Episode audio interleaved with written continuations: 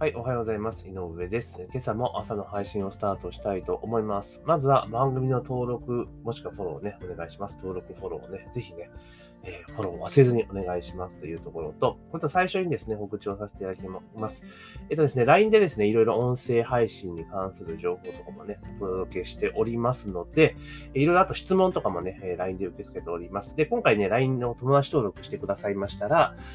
あの、音声配信の取説という形でね、音声配信の始め方をプレゼントさせていただいておりますので、音声の概要欄にリンクがあります。えー、音声配信の取説プレゼントっていうリンクがありますので、まあ、そちらの方からね、LINE を登録していただけたら、すぐに、えー、手順書をね、ゲットできますので、ぜひね、手順書をゲットしていただけたらなというふうに思っております。で、今日のテーマなんですけれども、テレワーク1年やって辞めたいと思った20代で7割、業務上不便で、管理職もマネジメントの難しさを痛感という記事がありましたので、それについてね、ちょっとね、お話をしていこうかなというところでございます。で、まあ、記事のボードね、コロナ禍による2020年4月の緊急事態宣言をきっかけに企業のテレワークの導入が導入の働きが強まったが、この1年に20代の若手社員の7割がテレワークをやめてオフィスに出社して働きたいと思ったことがあると分かった。一方、管理職は人材マネジメントや評価の機会を失ったり減少したりの思いが強まっているというのがね、調査結果から出てきてましたよというところですね。で、まあ、いろいろ書いてあるんですけれども、まあ、業務上不便を気軽に相談がしにくいというところでね、まあ、当初始まった当初はね、まあ、テレワーク結構いいよねっていうのがあったんだけど、まあ、今はちょっとね、1年経ってみて、まあ、テレワークが進んだ会社とかになるでしょうね。やっぱ出勤して仕事がしたいよっていうのがあると思うんですね。で、テレワーク辞めたいと思った理由の中で、まあ、業務上の不便が多いっていうのは45%ぐらい。で、あと、上司、先輩、同僚に問わず、気軽に相談しにくいから35.7%。仕事が単調になりやすいから32.3%。あと、孤独だからとかね。お互いに仕事が見えるか見えた方が安心だからっていうようなのが、まあ、あるというところなんですね。でもちろん、まあ、その、なんて言うんでしょうか。今までその一人で何かをやるっていうことがやってなかった人によってかなり苦痛な、やっぱり時間ですよね。みんなで、まあ、チームワークでね、こう、カチャカチャカチャカチャやっていきながらっていうのも、まあね、好きな人はそっちがいいだろうなっていうふうに思ったりはします。で、上司に相談しにくいとかね、先輩とかに気軽に相談しにくいっていう風になってくると、確かにまあ、あの、同じ場所にいれば、ね、さっとね、相談しやすいっていうのもあるけど、でも本当にそうかなっていうふうに思うんですよね。あの、逆に、その、うまくチャットとかね、LINE とかで、ささっと相談できるような感じで、あの、やってった方が、やった方が早いんじゃねえかなと思うんですよね。で結局だから相談とかって相手の時間を奪うことになるじゃないですか。基本的にはね、その対確かに対面の方が、すぐに伝わってすぐに回答が得られるっていうのはあるんだけれども、相手がね、やっぱその時間がかかっちゃうわけですよね。そんな応じている間に。ってなったことに、相手の時間を奪うっていうことがあることを考えれば、逆にその、なんだろう、チャットかなんかでちゃんと相談を受けるような、えー、風土とか仕組みみたいなのを作っといて、なんか困ったことだったらチャット入れといてと、何でもいいからって形で入れてあげたりとか、えー、すると。で、それで、なんか、それでね、やりとりをしていく中で、あ、ちょっといろいろああっていうかね、話、直接話相談した方がいいなと思った場合に別にズーム繋いだりとかすりゃいいだけのことなんで、別にその辺っていうのはもう、この慣れの世界かなっていう気はしますよね。逆にそうなんだろう、あの、みんなと一緒に仕事をしているっていう安心感 っていう、だから心理的な安心感を得たいだけのような気がするんですよね。で、もちろんそれもあった方がいいとは思うけれども、ただ、そういうのはやっちゃうと同調圧力とかかかってくるから、結局だから、なんか残業しなきゃいけないとかね、みんな帰んねえから帰んねえとか、そういうことがまた始まっちゃうわけですよ。まあ、だから、まあそういったね、ちょっとメンタル的なケアみたいなところ、仕組みとか心理的なケアみたいなところは、まあ仕組みを作る必要があるけれども、生産性を高めようっていうことを考えていったら、逆に、あの、なんていうかな、テレワークっていうのを適宜に導入していった方が私はいいかなっていうふうに思います。で、上司が、そのね、部下の変化を、部下の SOS 変化を見逃しがちとか言うけれども、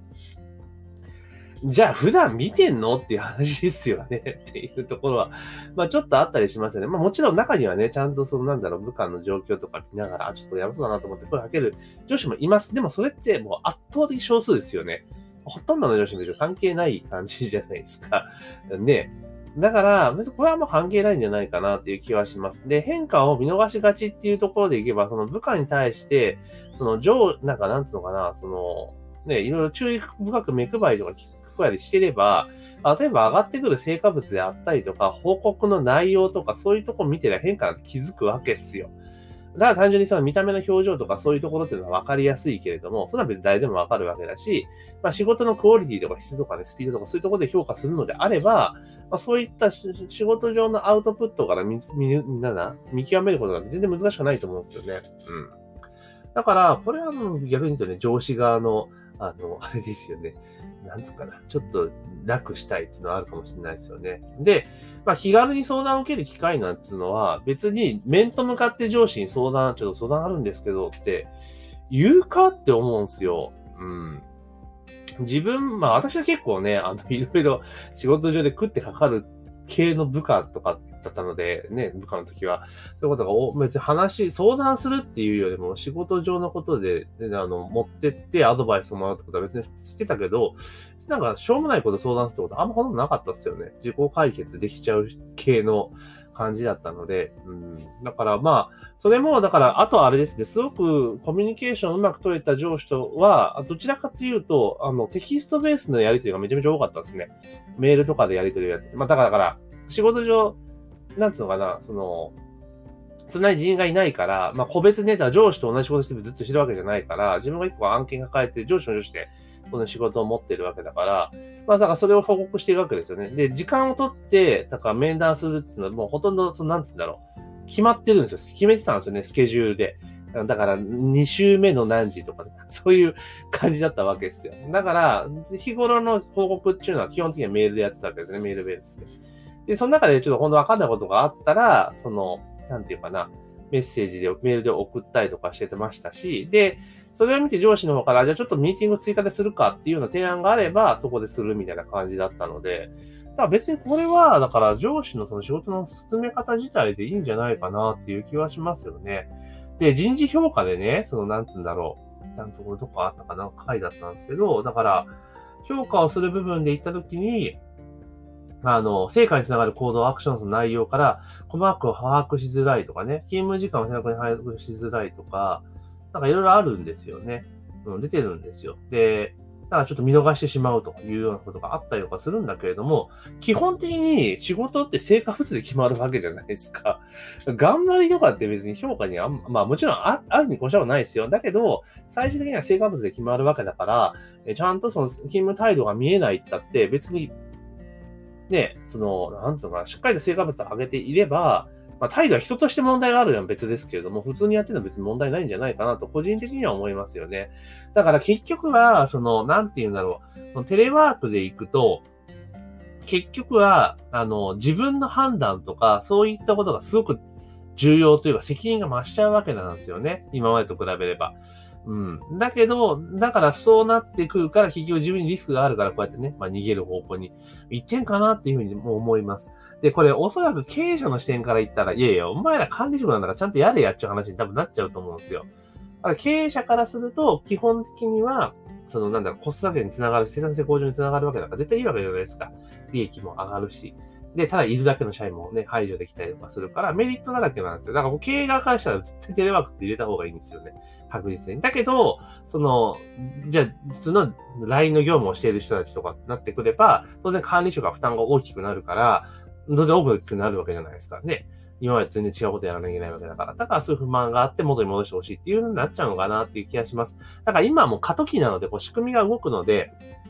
で、20代も、そうなんだろう、えー、テレワークを経験したことない人が急にテレワークになって、そうなってくると今までとの差があるから、なんかちょっとどうしようみたいな感じなわけじゃないですか。これがだからテネイティブテレワーク世代とか生まれてくれば、もう彼らテレワークが当たり前になってしまえば、こういうものって別に発生しないわけですよね。なんか今は過渡期だけれども、っていう形じゃないですか。だから、もちろんその経営側は、そのね、社員でそういうところもちょっとあると、ね、ケアはしなければいけないけど、基本的には企業の目的っていうのは、えー、売上を上げて利益を出していくこと。で、継続するってことになってくれば、当然それをね、えー、その、なんていうの、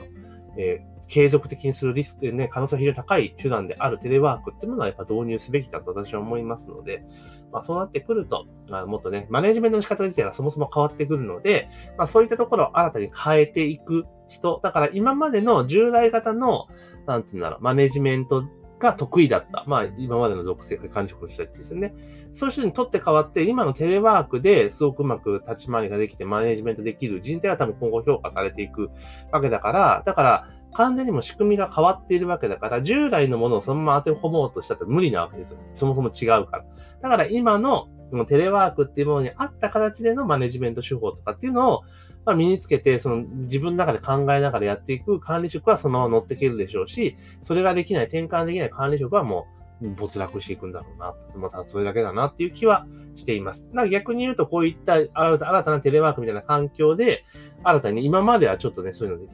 力を発揮できない形を発揮できて、その管理職とかね、マネジメントできる人材が新たに出てくる可能性もあるので、まあ、非常にですね、私は進めていくべき事案じゃないかなっていうふうに思います。だからね、私の力でこう、チームで仕事するっていうよりも、個人で仕事する方が好きな属性だからそう思うのかもしれないですけどね。はい。というところで今日はですね、テレワーク1年やって辞めたいと思ったまあ、20代7割と業務上不便だと思っている管理職が多いという記事がありましたので、それについてちょっとお話をさせていただきました。まあね、これ一つずつ考え方があるので、またいろいろね、皆さんもね、考えていただけたらいいんじゃないかなというふうに思っております。ぜひね、番組の登録とフォローをね、忘れずにお願いいたします。番組登録とフォローを忘れずにお願いします。あとですね、えー、音声配信の取説というものをね、LINE で配っております。えー、音声欄、音声の説明欄のところにですね、LINE のリンク、音声配信の取説プレゼントっていうリンクがありますので、そちらの方から LINE を登録していただきますと、えー、音声配信の取説というね、音声配信の始め方のマニュアルをゲットできますので、あとね、音声配信に関連する情報をね、LINE でちょいちょいお届けしておりますので、自分も音声配信興味があるなって方は、ぜひね、え音声の概要欄から LINE に登録していただけたらな、というふうに思っております。というところで、本日の朝の配信は以上とさせていただきます。今日も一日頑張っていきましょう。